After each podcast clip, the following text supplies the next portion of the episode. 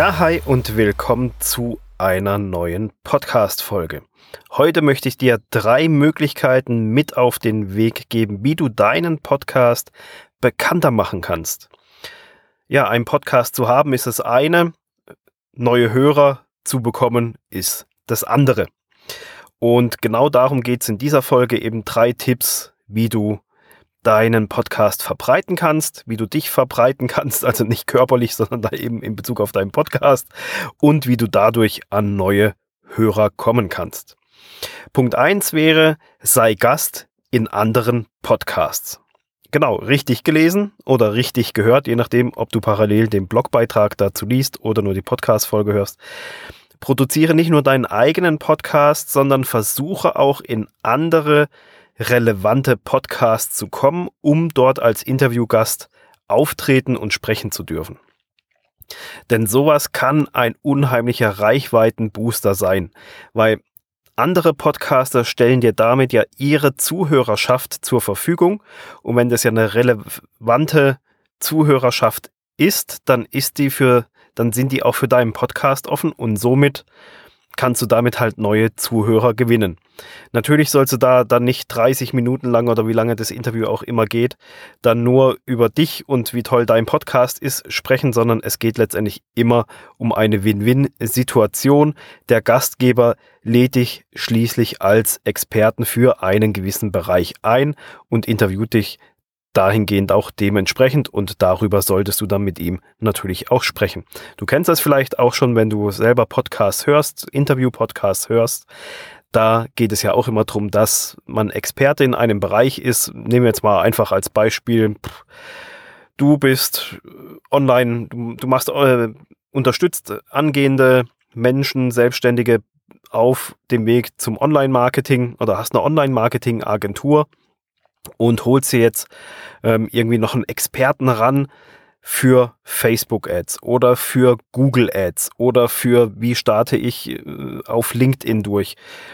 Und dort holst du dir den entsprechenden Experten dazu, der sich vielleicht noch richtig tiefergehend damit auskennt wie du selber und interviewst den in deinem Podcast. Und genauso kann es auch eben andersrum laufen, dass du als Experte für ein gewisses Thema interviewt wirst in einem anderen Podcast. Deswegen schau mal, welche Podcasts für dich relevant sind und schreib die Podcaster einfach an und sag, hey, ähm, hättest du nicht Lust, ähm, ich würde gerne mal in deiner Show auftreten, ich kenne mich in dem und dem Bereich sehr, sehr gut aus und könnte mir vorstellen, dass das passt. Umgekehrt lade ich dich natürlich auch sehr gerne ein, dass du zu deinem Thema bei mir mal sprechen kannst muss man halt einfach ein bisschen gucken, dass sich so Sachen da einfach ergeben. Aber zu Gast sein in anderen Podcasts kann ein sehr großer Reichweitenbooster sein. Dann, was viele Leute vergessen, ist die E-Mail-Signatur. Heute schreibt ja kaum mehr einer Briefe, sondern alles läuft per E-Mail und nutzt deine E-Mail-Signatur, um deinen Podcast dort zu platzieren. Normalerweise hat man ja immer seine Kontaktdaten und Social-Media-Präsenzen in der E-Mail-Signatur mit drinne. Wieso also auch nicht deinen Podcast? Verweise auf deine Podcast-Seite so, dass deine Kunden oder auch Newsletter-Abonnenten, wenn du einen E-Mail-Funnel hast, dass in allen E-Mails, die du verschickst, dein Podcast mit aufgeführt ist unten bei der Signatur, dass die Leute die Möglichkeit haben, da drauf zu klicken und so zu deinem Podcast zu kommen. Ja, und dann zu guter Letzt noch als dritten Tipp Visitenkarten. Da denkt fast keiner dran. Ich sehe das so, so oft, äh, dass, dass Leute einen Podcast gestartet haben, aber keiner erzählt irgendwie was über Visitenkarten oder dass sie den auf der Visitenkarte drauf haben. Warum denn nicht? Wir denken heute einfach viel zu oft in einem reinen Online-Leben und Dabei kann es auch gut sein, dass du selber sehr, sehr oft auf Offline-Events bist, um zu netzwerken, um dich auszutauschen, auf Veranstaltungen, Messen etc. pp. Und du hast immer Visitenkarten dabei, die du dann halt herausgibst. Warum bringst du dort nicht auch deinen Podcast unter? Weil letztendlich die Leute schauen die Visitenkarte an und das kann dann auch wieder ein Trigger sein. Du sagst, hä, was ist denn das? Ah, Podcast kenne ich gar nicht, komm auf deine Webseite nur aus dem Grund, äh, weil sie da ein Podcast-Symbol oder sonst irgendwas sehen. Wie so eine Platzierung aussehen kann auf einer Visitenkarte, was es da noch für ein, zwei coole Tricks und Moves gibt sozusagen, da gehe ich nochmal detaillierter an anderer Stelle ein. Aber eben die Visitenkarte ist auch ein oft unterschätztes Medium in der heutigen, oft gedachten Online-Welt. Aber genauso viele Offline-Events gibt es auch.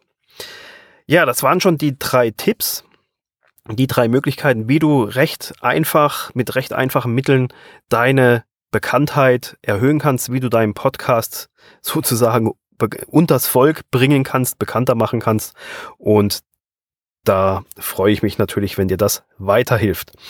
Ja, ich habe jetzt abschließend noch eine Sache, da, brauch, da brauche ich deine Hilfe. Ich habe damals zum, im Vorfeld zu diesem Podcast, hatte ich ja auch eine kleine E-Mail-Serie gemacht etc. und habe da schon angekündigt, dass ich dran bin, einen Podcast-Kurs zu erstellen. Das Ganze hat sich so ein bisschen jetzt hingezogen, einfach weil ich mir noch nicht so ganz klar war, wie ich den Podcast machen soll, was da rein soll, wie der Aufbau sein soll. Ähm, es hat sich einfach noch nicht so richtig angefühlt, dass die Zeit dafür da ist, obwohl ich das Know-how und Wissen natürlich habe. Aber ja, wie das so ist, ab und zu kommt irgendwann der Zeitpunkt, wo man sagt, so jetzt, jetzt passt's. Und genau das ist jetzt der Zeitpunkt und hier brauche ich deine Hilfe. Und zwar, wenn du die Möglichkeit hast, an einem Podcast-Kurs zu kommen oder beziehungsweise was wären denn deine drei Hauptpunkte, wo du sagst, Dominik, das musst du unbedingt in diesem Podcast-Kurs mit aufnehmen. Das muss da unbedingt rein, weil das sind meine drei größten Fragezeichen, meine drei größten Probleme im Rahmen eines Podcast-Startes. Schreib mir das sehr, sehr gerne als E-Mail an dominik at podcast-business.com, damit ich das äh, abgleichen kann mit den Ideen, die ich habe. Und das wird mir unheimlich helfen. Also schreib mir eine E-Mail an dominik at podcast-business.com mit deinen drei größten Punkten, deinen drei liebsten Punkten, die in einen Podcast Online-Kurs mit rein müssen. Ja, ich hoffe, wir hören uns wieder in der nächsten Folge. Bis dann. Ciao.